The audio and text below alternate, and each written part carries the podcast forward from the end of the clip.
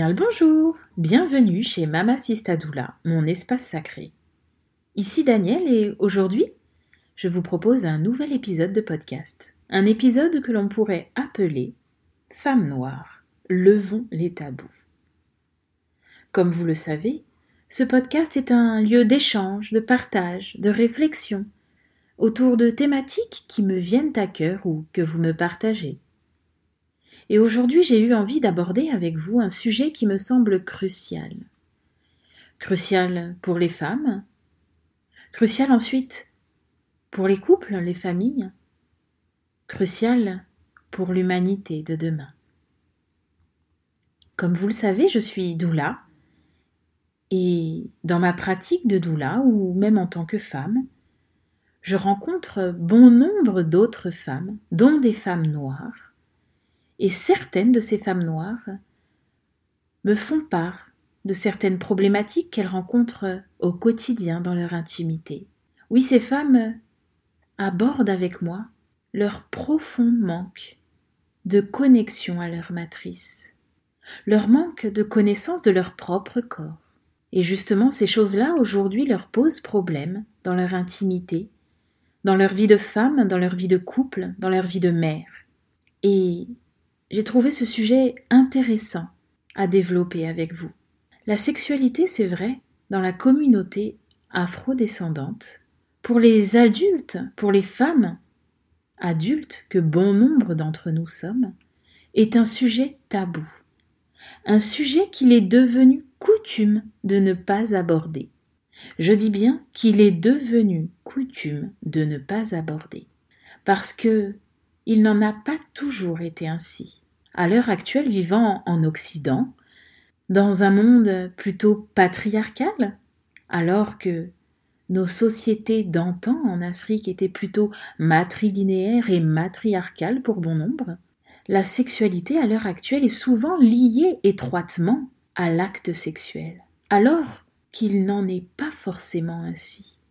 En effet, lorsque je je regarde dans le dictionnaire et que je cherche la définition de ce qu'est la sexualité, je m'aperçois qu'en fait il s'agit d'un ensemble des phénomènes sexuels ou liés au sexe que l'on peut observer dans le monde vivant. Lorsque je me creuse un peu la tête, je me dis qu'en fait il s'agit de choses, de phénomènes, d'actions, d'observations liées à la sexualité, mais liées au sexe qu'est le nôtre, et pas seulement dans l'humanité, mais dans tout le monde vivant. Et cela m'interroge, parce que dans bon nombre de familles africaines, aujourd'hui, lorsqu'on parle de sexualité, on pense de suite à accouplement, alors que, par exemple, le fait de connaître son corps, de savoir les phénomènes qui peuvent nous traverser, cela fait également partie normalement de la sexualité. Et pourtant ce sont des sujets que l'on tait, que l'on tait dans bon nombre de familles africaines. Et comme je vous le disais, il n'en a pas toujours été ainsi. Dans le passé et encore aujourd'hui dans certaines contrées, dans certains peuples, dans certains pays, certaines ethnies, il y a ce qu'on appelle pour les jeunes filles des initiations, chose qui existe également pour les garçons. À un certain âge, les jeunes filles partent en initiation. Et lors de ces initiations, justement, vont être abordées entre filles, accompagnées de femmes sages autour d'elles, justement, pour leur enseigner ces choses-là, sont abordés des sujets tels que le corps, la vie en communauté, la vie de couple, la cuisine, l'herboristerie, plein d'autres choses. Mais du coup, c'était des, secrets qui se transmettaient entre femmes. Chose qui, aujourd'hui, malheureusement, ne se fait plus tellement. C'est comme si l'on mettait un voile sur toutes ces choses et qu'on laissait chaque jeune femme découvrir cela seule. Et du coup, certaines jeunes femmes arrivent ensuite dans une vie de couple, dans le mariage pour certaines, sans même se connaître, et se laissent du coup découvrir par autrui, mais sans connaître les secrets, les trésors à l'intérieur d'elle. Cela vraiment me, me questionne, me turlupine même un peu.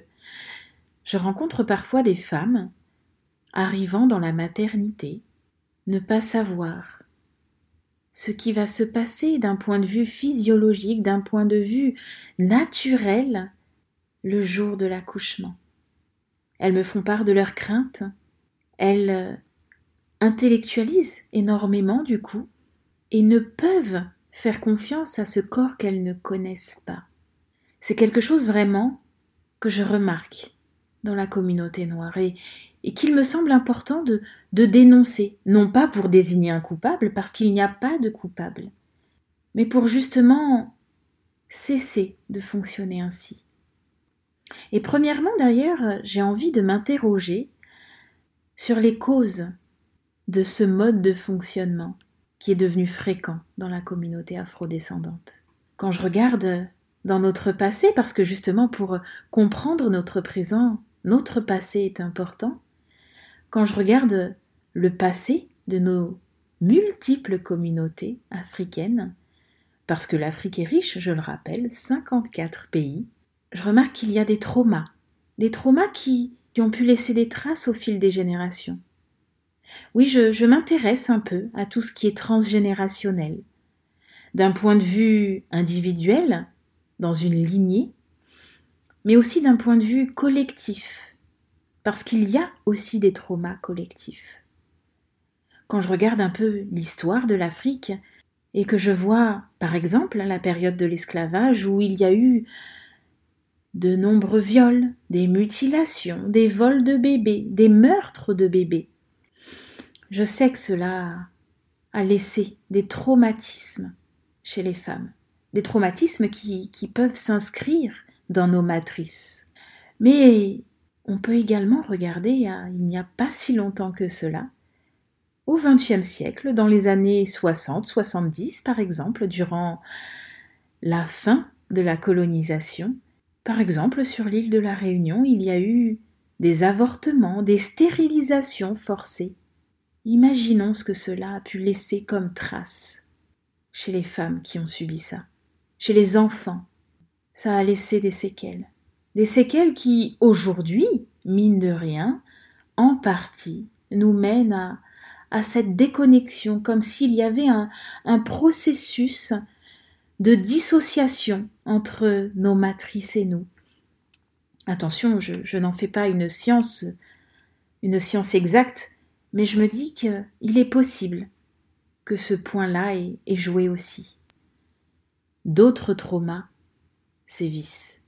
Par exemple, l'hypersexualisation de la femme noire, qu'on relègue souvent au rôle de femme sauvage, femme féline. Dans l'inconscient collectif, c'est quelque chose qui reste et qui ne sert pas la femme noire. Autre chose, les violences obstétricales et gynécologiques. Certes, cela concerne toutes les femmes, mais le syndrome méditerranéen accentue ce type de violence pour les femmes noires. Également, on peut noter que dans les écoles de sage-femme ou de gynécologie, parfois il est appris que les femmes noires un peu dans l'inconscient collectif médical, que les femmes noires auraient des bassins plus petits. Mais du coup, cela m'interroge, et là, je vais lancer une interrogation et non pas une affirmation. Cela m'interroge de la façon suivante. Serait-il possible qu'à cause de cet inconscient collectif médical concernant le bassin des femmes noires, Serait-il possible justement qu'à cause de cela, les femmes noires subissent davantage de césariennes ou de gestes gynécologiques invasifs? C'est une question à se poser. À l'heure actuelle, en France, il n'y a pas de statistiques ethniques. Alors que, à mon sens, cela pourrait permettre justement de savoir chez quel type de femme il y a tel ou tel type d'intervention c'est une donnée qui pourrait être intéressante. Il y a aussi, comme dans toutes les communautés malheureusement, des, abus sexuels en tout genre. Cependant, le silence dans les familles parfois règne. La sexualité étant un sujet tabou, malheureusement les personnes, les femmes ou les hommes, victimes d'abus sexuels, n'osent pas tellement en parler en famille. Et ça, c'est dramatique, parce que cela laisse des séquelles, des séquelles lourdes et parfois indélébiles. Il m'est arrivé aussi de rencontrer des femmes qui petites ont subi l'excision, et aujourd'hui elles se sentent comme meurtries, comme si on leur avait dérobé une part d'elles-mêmes, meurtries dans leur intimité, et cela peut représenter un handicap dans leur vie intime, dans leur vie sexuelle. C'est un sujet qu'il est nécessaire d'aborder, un sujet qu'il est presque nécessaire d'exorciser pour pouvoir réparer.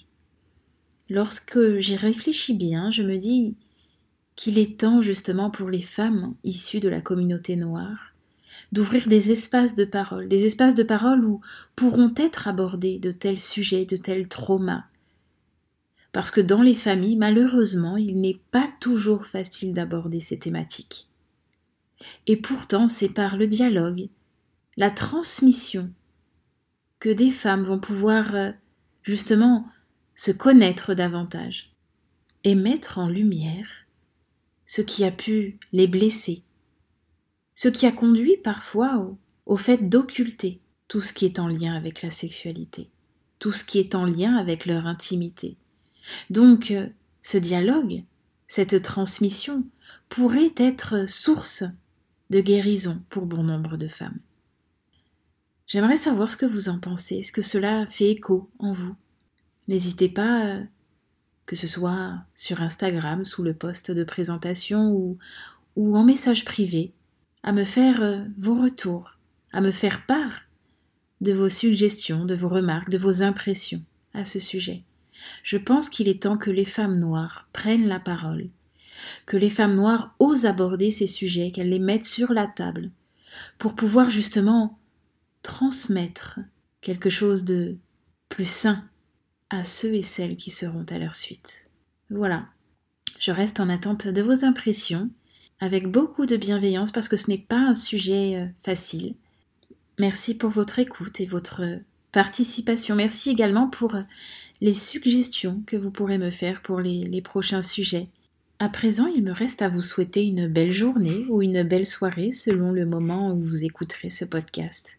Je vous remercie et à bientôt.